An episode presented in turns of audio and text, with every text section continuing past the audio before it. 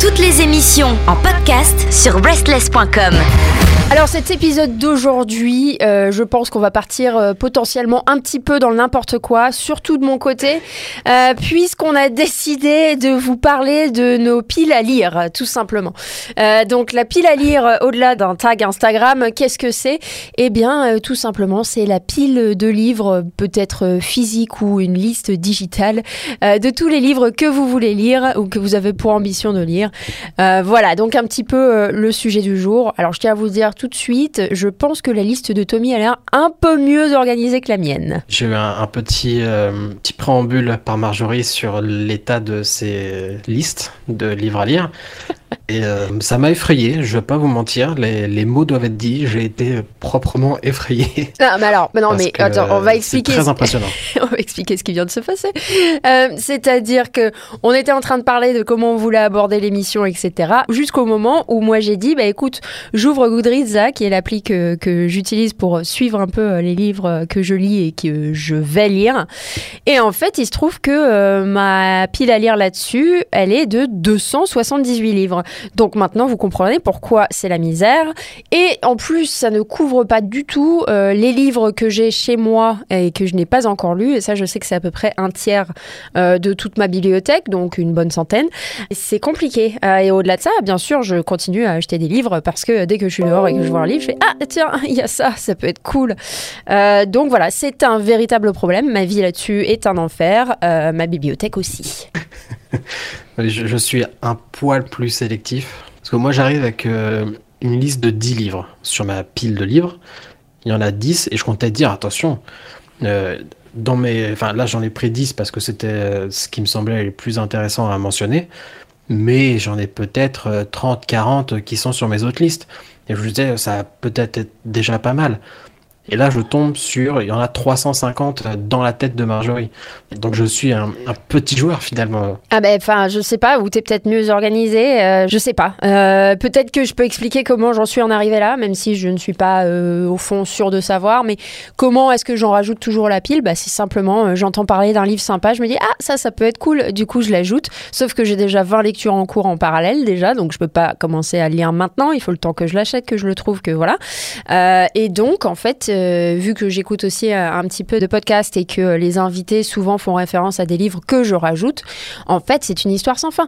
Je n'arriverai jamais à lire, à lire tout ce que je veux lire. C'est pas possible. Et en fait, ce qui est assez drôle aussi, c'est que là, je suis en train de remonter ma pile à lire dans Goodreads, encore une fois, et je me rends compte qu'il y a des trucs que j'ai ajoutés il y a de ça 5 ans. Je me rappelle pas pourquoi je l'ai ajouté, tu vois. Et oui, et ça c'est terrible parce que, vous l'aurez compris, cet épisode, on va pas juste vous donner une liste de, de livres à lire. L'intérêt, c'est de vous expliquer comment est-ce qu'ils sont arrivés sur cette euh, pile et de pourquoi est-ce qu'on a envie de les lire. C'est un petit peu un complément euh, de, de l'épisode Comment trouver sa prochaine lecture qu'on avait fait en début d'année, que vous pouvez aller réécouter euh, sur Spotify ou sur le site Restless.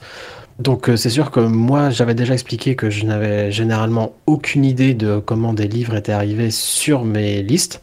Et là j'ai fait l'effort d'essayer de me replonger dans mes souvenirs et j'ai réussi à retrouver euh, certains, mais il y en a effectivement où je n'ai pas la moindre idée d'où est-ce que ça vient. C'est ni le nom, ni le titre, ni le synopsis ne me dit quoi que ce soit. Et c'est assez terrifiant. Mais voilà, j'en ai sélectionné 10 où euh, ceux-là, je sais. Je, je sais pourquoi ils sont là retrouvé. et je peux en parler. Et bah, vas-y, démarre avec le premier alors. Eh bien, euh, allons-y, allons-y. Euh, le premier, alors, il n'existe pas en français pour l'instant, mais à mon avis, ça va peut-être arriver, euh, puisqu'il s'agit du livre Like Brothers des frères Duplass. Alors, euh, si vous ne connaissez pas les frères Duplass, Marc et Jay Duplass, euh, ce sont des créateurs de films de la scène indépendante aux États-Unis.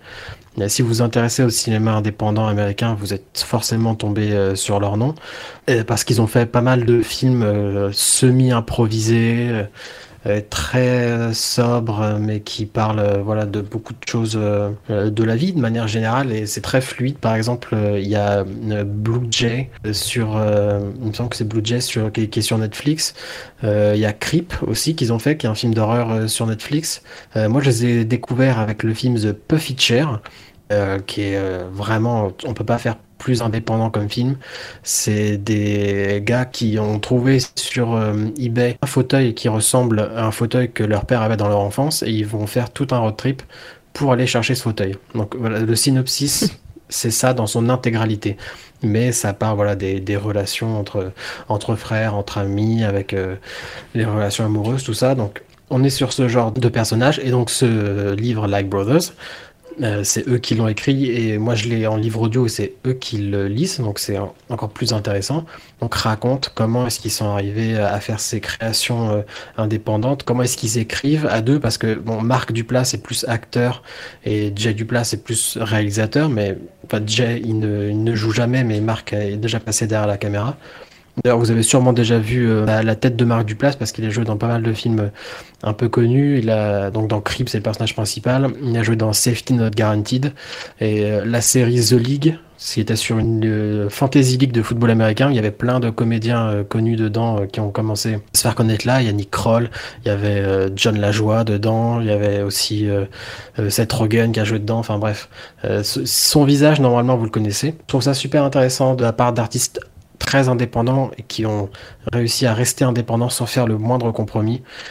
Et comment ils arrivent à, créer, les moyens qu'ils ont trouvés pour créer. Et moi, ça me, ça m'intrigue beaucoup et ça m'inspire beaucoup. Donc, euh, euh, je viens de me le procurer là en livre audio, donc euh, j'ai très hâte de me plonger dedans. Ok, bah moi de mon côté, là, je suis en train euh, encore une fois d'explorer toute la pile que j'ai, et euh, en fait, je me rends compte que donc c'est un ordre chronologique dans lequel euh, je les ai ajoutés en fait. Et ce qui est intéressant d'observer, c'est qu'il y a vraiment des phases et des périodes sur un même sujet ou sur des livres qui sont grosso modo liés. Donc en fait, on voit, par exemple, là, je suis en train de passer sur une phase Star Wars, clairement. Donc il y a deux, trois livres qui sont ajoutés dans ce goût-là. Euh, Il y a des côtés euh, plus euh, philosophie, plus, encore une fois, j'avais mentionné que je lisais pas mal de vulgarisation de physique. Voilà, on voit des petites phases comme ça où en fait, je pense que soit j'ai suivi un podcast qui parlait de ce sujet où l'auteur a fait mention de plusieurs de ces choses, soit j'ai été lire justement à la fin du livre un petit peu les références, etc. Et ça s'est ajouté à ce moment-là. Là, par exemple, je suis aussi sur. donc, ça, ça a été ajouté quand? Ça a été ajouté, voilà, euh, le 6 et le 10 avril 2021. Euh, j'ai euh, tout ce qui concerne en fait la crypto-monnaie. Donc, Bitcoin Standard, Layered Money et d'autres livres sur le Bitcoin et des choses comme ça. Donc, c'est vraiment par phase. Ça, je sais d'où ça vient. Ça, c'était donc à la fois des recherches de mon côté, mais aussi beaucoup de l'univers podcast. Après, on a parlé, il me semble, Tommy, dans des épisodes précédents, d'un petit peu des euh, qu'on pouvait avoir par rapport à un auteur. Donc, euh, moi, c'est pareil. En fait, je lis un auteur, je me dis, ah, ça c'est cool, je vais regarder ce qu'il a fait, et tac, tac, tac, tac, tac, j'ajoute quatre trucs. Et voilà comment on, se retrouve avec 350 livres à lire. J'arrive même pas à le dire. C'est. non, mais tu sais. Je lis à peu près, euh, quand je suis en forme, entre 40 et 50 livres par an.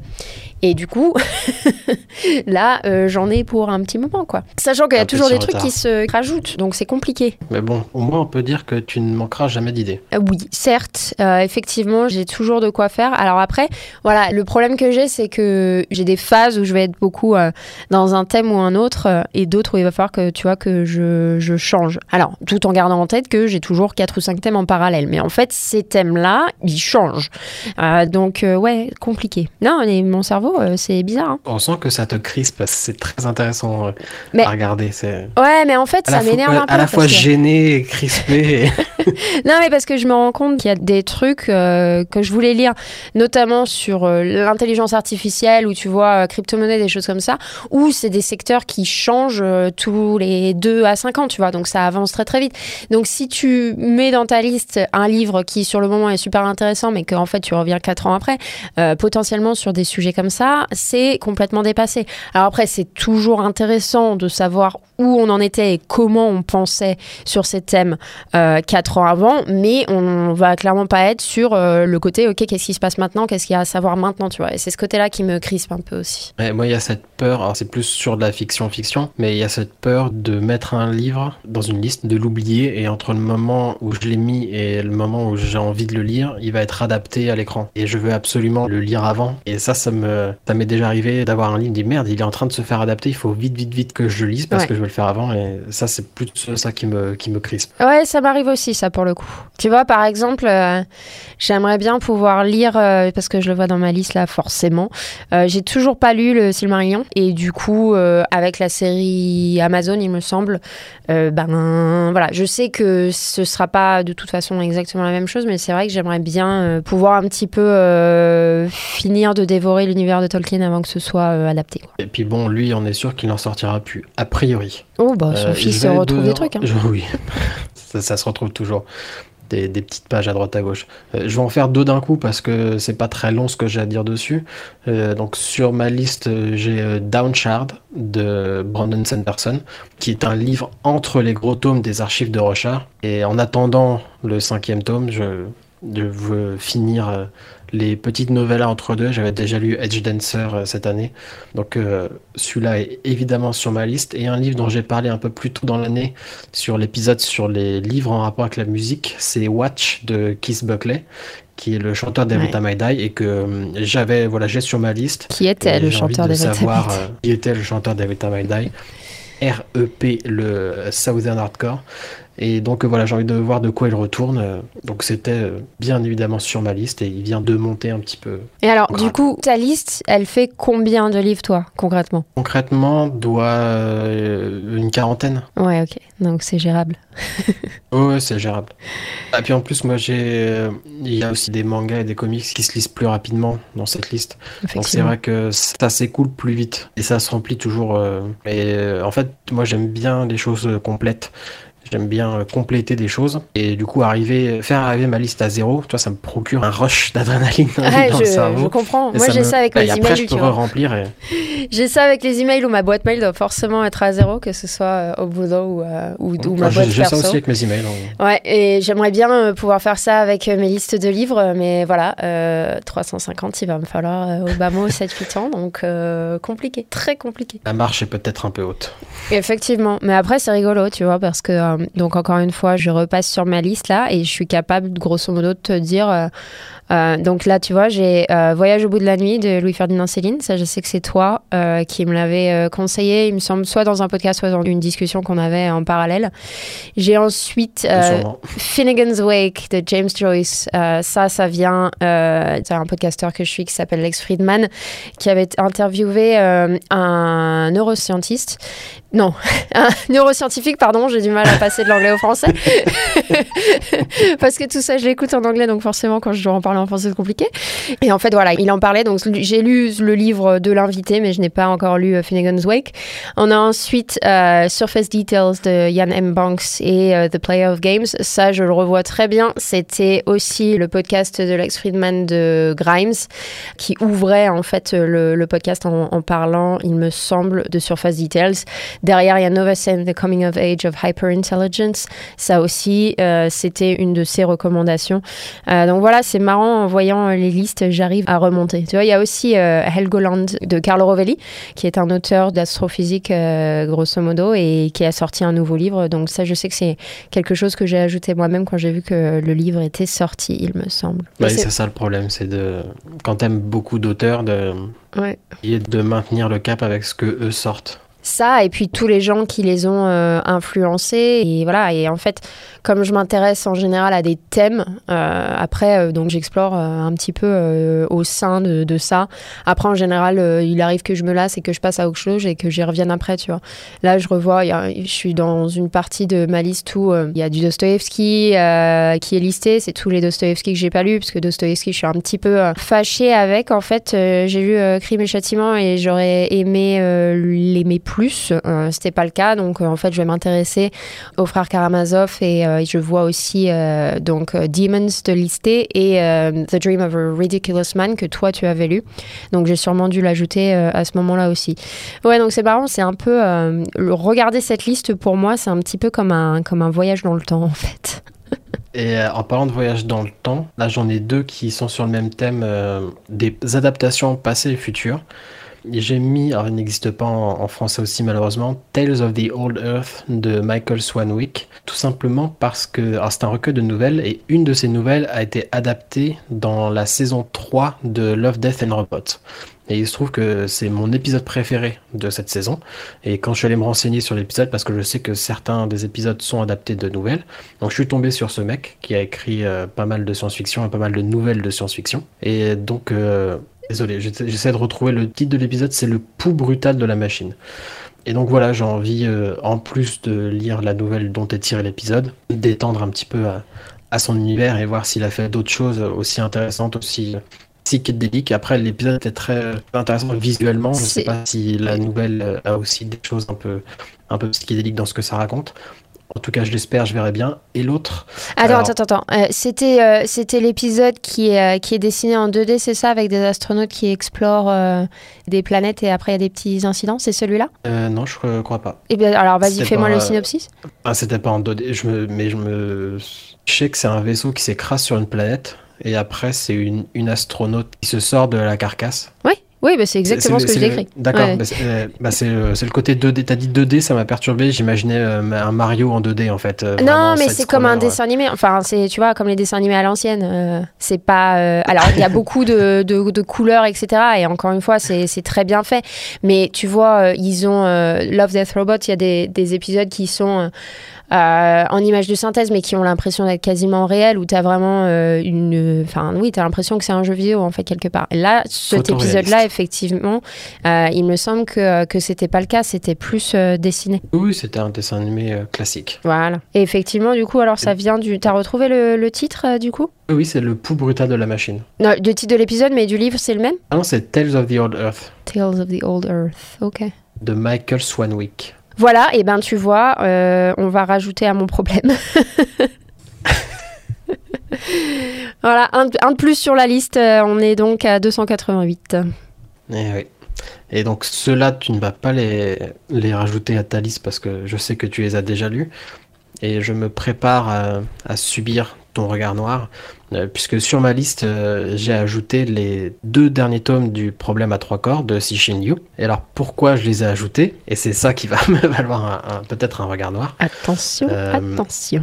Attention, euh, parce que c'est effectivement une reco dans un, un podcast sur le, le Floodcast, qui est un, un podcast que j'écoute euh, beaucoup.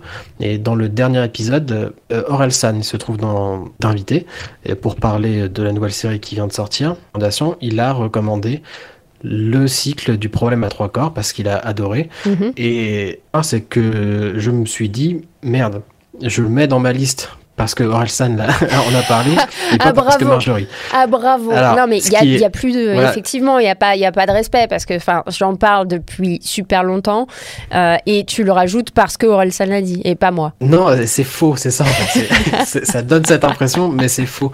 C'est tout simplement parce que euh, il m'a rappelé que ça existait. Et pourquoi je dis ça, c'est parce que quand tu l'avais recommandé, j'avais lu le premier oui. et euh, j'avais du mal à rentrer dedans, mais je savais qu'il allait falloir que je un, je le relise et que je lise les les tomes 2 et 3. Ouais. Et, et c'était, ça m'était sorti de l'esprit, il n'était pas physiquement visible dans ma liste. Et donc du coup, là, le fait qu'il en parle, ça m'a rappelé qu'il fallait que je m'y remette. Donc du coup, hop, j'ai fait passer en haut de la liste. Et surtout parce que Netflix l'a adapté en 2023. Aussi, et que ouais. j'ai envie de finir le cycle avant de voir l'adaptation. Ah mais t'es obligé. Et euh, je tiens à dire à toutes les personnes, parce que je sais, en fait, je l'ai recommandé à beaucoup de monde. Et en fait, le tome 1 est un petit peu plus euh, difficile que, que le reste euh, à suivre. Il est peut-être un petit peu un petit peu froid, surtout que c'est encore une fois de la RDSF, mais là, sur le côté physique. Donc moi, ça me, ça me plaît bien. Le, le, deuxième et le troisième, vraiment, c'est de la folie. Moi, le deuxième, en fait, ça m'a parlé d'un concept à la fin que je connaissais pas et que j'ai trouvé super génial et sur lequel je me suis renseignée après. Euh, mais The Dark Forest est incroyable et c'est mon préféré des trois, je pense, même si le troisième, euh, Death Sand, est complètement fou aussi, euh, mais d'une autre manière. Mais c'est vrai que le premier, comparé aux deux autres, c'est un petit peu plus compliqué. On pose un petit peu euh, les bases euh, de l'histoire. Le perso principal est intéressant, mais peut-être aussi culturellement un peu distant de nous. Mais ouais, non, ça vaut le coup de s'accrocher. Hein. Faites-le vraiment. Et oui, effectivement, faites-le si vous le pouvez, du moins, avant que Netflix sorte la chose. Comme ça, vous aurez de quoi comparer et vous n'aurez pas de spoiler. Mais oui, je, je vais, je vais m'y atteler, je te le promets. Et je promets aussi que c'est pas parce que c'est Orelsan qui l'a recommandé que, Ouais. que je l'ai mis dans la liste. Hum, T'as pas de preuves. Euh, alors j'en ai, je n'ai que ma bonne foi. Euh, j'en ai deux autres très rapides. Euh, L'épée des 50 ans que j'ai mis en haut de ma liste, tout simplement parce que je j'avais oublié que Marc Danielski, il n'a pas écrit que La Maison des Feuilles, il a aussi écrit d'autres romans, et dont L'épée des 50 ans. Donc je me suis dit, bah tiens, ah, ce serait peut-être pas mal de voir euh, ce qu'il a fait d'autre. Donc euh, je l'ai mis pareil dans un souvenir que ce mec avait. C'était pas un one hit wonder. Et euh, j'ai aussi mis Chute libre, ce qui à la base j'avais mis Falling, mais en fait je me suis rendu compte qu'il vient d'être traduit en français, de T.J. Newman, qui est un thriller qui apparemment a fait beaucoup sensation aux États-Unis. C'est une ancienne libraire, T.J. Newman, qui a été reconvertie, en- enfin qui s'est reconvertie en hôtesse de l'air. Hmm. Et qui a écrit ce thriller pendant les vols long courriers. Et donc apparemment ça se passe dans un avion, euh, évidemment j'allais dire, mais pas forcément, mais a priori ça se passe dans un avion. Et voilà, apparemment ça a plu à pas mal de monde, donc moi voilà, ça me- un bon thriller, euh, j'en suis assez friand, donc euh, je l'ai mis sur cette petite liste. Super. Le côté euh, de la nana qui écrit euh, pendant ses escales et euh, pendant les, les moments creux en vol, c'est intéressant. C'est intéressant. Incroyable. Ouais. Euh, je, encore une fois, hein, moi, je continue d'explorer. je suis pas encore au bout de ma Euh, donc, il y a toujours des choses. Et tu vois, quand tu parlais de Falling, en fait, euh, le, celui qui m'est venu en tête, mais le titre est un petit peu différent, euh, c'est Neil Stephenson qui, qui a sorti un livre qui s'appelle Fall. Et Neil Stephenson, j'avais lu un autre livre de lui qui est vraiment une brique que j'ai chez moi, qui s'appelle dans mes souvenirs Anathema et euh, qui explorait des trucs euh, un petit peu sympas. C'était euh, un petit peu long peut-être pour ce que ça délivrait, mais c'était quand même intéressant. Et du coup, depuis, en fait, sans les lire, j'ai rajouté toutes les sorties de Neil Stephenson petit à petit au fur et à mesure qu'il les sort. Donc ça, c'est un problème aussi puisque je n'ai rien lu de lui depuis.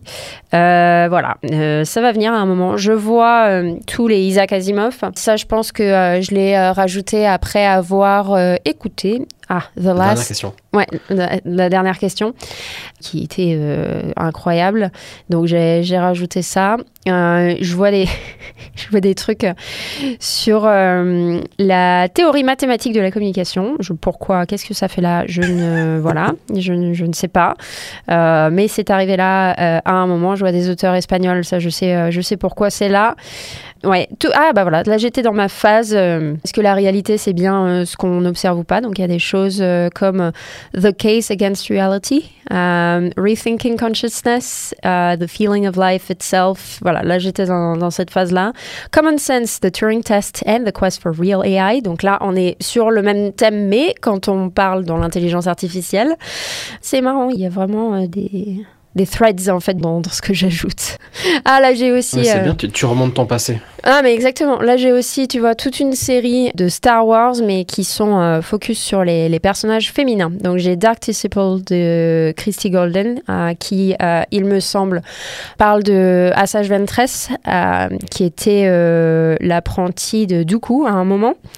Euh, Leia, Princess of Alderaan par Claudia Gray, Lost Stars euh, par Claudia Gray, Bloodlines de Claudia Gray, donc autrice euh, féminine et personnage féminin. Donc là, c'était tout ce que j'ai rajouté par rapport à ça. Donc ouais, c'est vraiment c'est vraiment très drôle. Tu vois, j'avais pas fait cet exercice avant, ça me ça me fait marrer.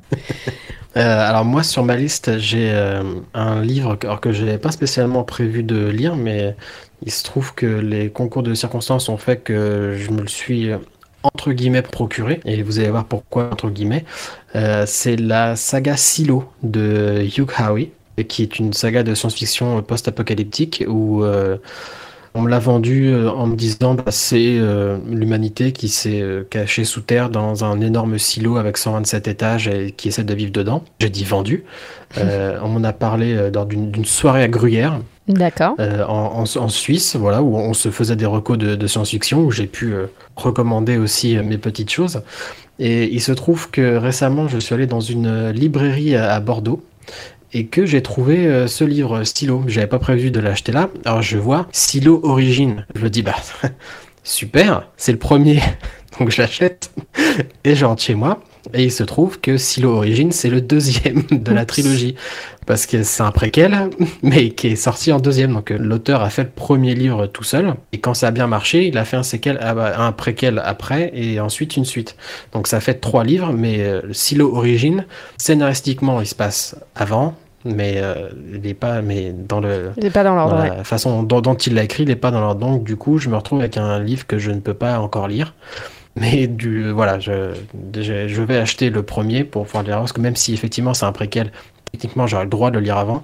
Euh, moi je lis les livres dans l'ordre où ils sont sortis. Je veux pas tricher à me refaire des ordres différents euh, à ma sauce. Ouais, c'est marrant, j'ai un truc comme ça qui m'est euh, qui m'est arrivé, c'est que et je c'était sûrement l'un des premiers livres que j'achetais et que je lisais en anglais, donc c'était il y a un moment. Mais pareil, j'avais trouvé euh, alors au Virgin des Champs-Élysées à l'époque, qui du coup n'existe plus euh, depuis longtemps. et en fait, j'avais trouvé euh, l'épée de vérité. Il me semble que c'était Naked Empire, qui est le, le, tome 8 en fait, en pensant que c'était un, livre qui, qui pouvait se lire indépendamment. Et en fait, non, bah voilà, c'était le huitième. Du coup, j'ai dû racheter les, les 7 d'avant et je crois qu'il y en a 14 plus d'autres après. voilà, j'ai bah, quasiment tous les et puis maintenant l'auteur euh, est décédé, donc il n'en sortira plus. Mais voilà, j'avais démarré avec le, tome 8, euh, donc j'ai dû euh, repasser un petit peu sur tout. Donc voilà un petit peu aussi comment on peut d'un seul coup ajouter 14 livres. Ah bah oui, mais euh, quelle, idée aussi de commencer par le 8. Ouais, je sais pas ce que j'ai, euh, je sais pas ce que j'ai foutu ce jour-là. Je l'ai vu, j'ai vu la couverture, ça me plaisait. Euh, mes parents devaient me dire vas-y, on se casse, on n'en peut plus, parce que voilà, ben, je vais dans une librairie. Et du coup, j'ai pas dû regarder. Et quand je suis rentrée, je fais ah bon bah voilà. Bah oui, mais il y a plein de livres de fantasy où ils mettent pas les, les chiffres. oui, c'est vrai que c'est pas toujours très très bien indiqué, ouais. Mais après, ouais, c'est un peu hermétique. Ça arrive. Ben oui, ça arrive. Écoute. Euh, moi, j'en ai un de, qui est de 2022 qui est sorti cet été, il me semble. Alors, ça s'appelle Terre Marron. Mhm. Ça s'écrit T marron. Euh, c'est écrit en créole, donc euh, je m'excuse si j'ai mal prononcé.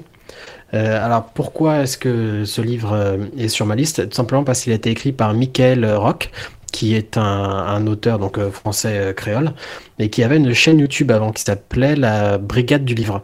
Et c'est sur cette chaîne YouTube j'ai entendu parler pour la première fois de la Horde du Contrevent. Donc c'est dont je parlais dans l'épisode sur le livre favori. Et donc c'est lui qui m'a ouvert la voie vers la Horde du Contrevent. Donc euh, grâce à ça, euh, il a un petit crédit euh, dans, dans, mon cerveau. Et là, il se trouve que Terre Marron, c'est euh, du cyberpunk afrofuturiste créole. Donc, des choses qui me sont complètement inconnues. Donc, ça va être génial parce que, voilà, là, il y a un vrai intérêt de s'y plonger parce que je n'y connais absolument rien. Ça chose d'extrêmement différent.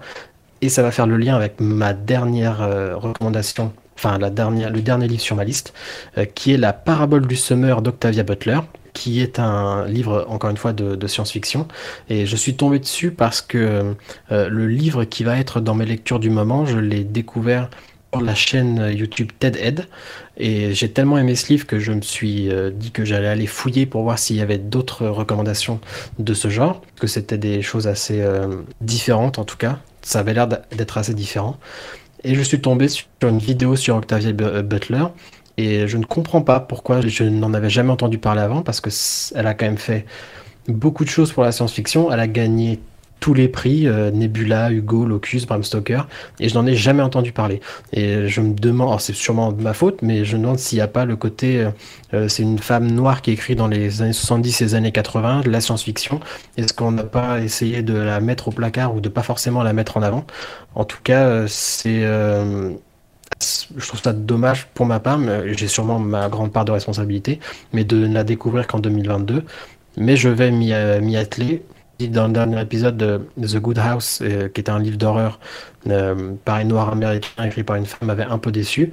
Là, c'est encore de la science-fiction qui vient d'une catégorie de gens que, que je ne connais pas assez euh, en littérature. Donc j'ai très hâte de m'atteler à la parabole du semeur et probablement d'autres livres si ça me plaît. Ouais, je suis en train de regarder du coup et d'ajouter des livres sur la pile. Euh, je ne connaissais pas euh, non plus et effectivement c'est assez étonnant. Euh, J'en ai jamais entendu parler non plus. Donc hop, voilà, allez, on n'est plus à ça près. Hein. Alors on passe aux lectures du moment. Tommy, est-ce que je te laisse démarrer? Ben, Allons-y, puisque ça va faire euh, le lien avec euh, le dernier livre dont j'ai parlé, puisque sur la chaîne donc YouTube TED j'ai découvert, alors j'ai découvert, je connaissais déjà de nom parce que le nom est assez connu et je pense que vous l'avez déjà entendu, mais euh, je m'étais jamais penché dessus et donc je l'ai acheté, je l'ai lu. Il s'agit de Kafka sur le rivage de Haruki Murakami, qui est donc un livre japonais qui est un très célèbre livre japonais. D'ailleurs, Haruki Murakami est également un auteur japonais assez prolifique et assez célèbre. Mhm. Il y a régulièrement ses œuvres qui sont adaptées d'ailleurs. Euh, et, voilà, ce livre est un véritable ovni. Je suis pas sûr d'en être encore revenu. Euh, une violente claque.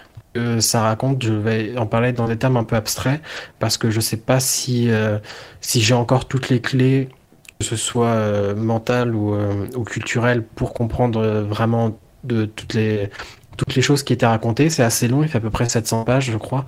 Donc euh, je vais pas le relire tout de suite, mais c'est sûr que je le relirai parce que il est vraiment unique. Il y a des personnages sont assez fous, il y a des jeux de, de narration au niveau de, de la première personne, la deuxième, troisième personne, quelque chose dont tu avais déjà parlé pour un livre Marjorie, euh, qui était la Terre fracturée, il me semble. Oui. Et euh, voilà, j'ai trouvé que c'était formidable, différent de tout ce que j'ai lu. L'histoire est assez dérangeante, à la fois ancrée dans le réel, à la fois extrêmement mystique. Et je trouve ça extraordinaire. Donc je conseille à tout le monde qui aime les lectures un peu bizarres euh, de se jeter sur Kafka sur le rivage. Super, et eh ça tu vois, euh, j'ai lu un peu de Murakami et c'est sur ma liste aussi. De mon côté, euh, j'ai très récemment lu euh, Aucun souvenir assez solide de Alain Damasio. Donc, euh, comment ça s'est passé Ça, en fait, donc j'avais déjà entendu Tommy parler de, Damasio, et il se trouve que ma coloc Barbara, à qui je fais des bisous, a aussi la horde du, du contrevent qui se balade un petit peu dans l'appartement comme ça. Et je suis allée dans une librairie chercher complètement autre chose. j'ai vu ces livres-là. Je me suis dit bon, on est en France, on va chercher des auteurs français, puisqu'on essaye de lire dans la langue euh, quand on peut. Et je suis tombée euh, sur Damasio. Donc j'ai pris La Horde du Contrevent et Aucun souvenir assez solide. Et j'ai commencé par le, second, parce qu'en fait, euh, c'est une collection de short stories qui était là aussi super intéressante, avec beaucoup de flavors assez différentes en fait. Il y en a où je sais que je suis passée à côté, mais il y en a où, où je suis vraiment rentrée dedans et j'ai trouvé ça assez incroyable en fait. Et je comprends maintenant euh, tout l'attrait pour, euh, pour cet auteur. Et encore une fois, je ne regrette pas de l'avoir lu euh, en français, puisque il a quand même une maîtrise de la langue qui est complètement folle et, très agréable. Et il fait par moments même rentrer ça dans l'intrigue. Donc vraiment, vraiment fou. Encore une fois, j'ai été désarçonnée sur certaines de, de ces short stories où je sais que, que j'ai manqué le truc et que j'ai pas compris ce que l'auteur essayait de, de, faire passer. Mais dans l'ensemble, encore une fois, une, très bonne collection et euh, une euh, très forte critique euh, du, monde actuel et de la direction qu'il prend. ça pourrait par moment, à la limite, faire l'objet d'un épisode de, de, de, Black Mirror ou de, de Love, Death, Robots s'il y avait des robots. Toutes nos émissions et chroniques sont maintenant disponibles sur vos plateformes de podcast préférées. Spotify, Deezer, Apple, Amazon. N'hésitez pas à vous abonner.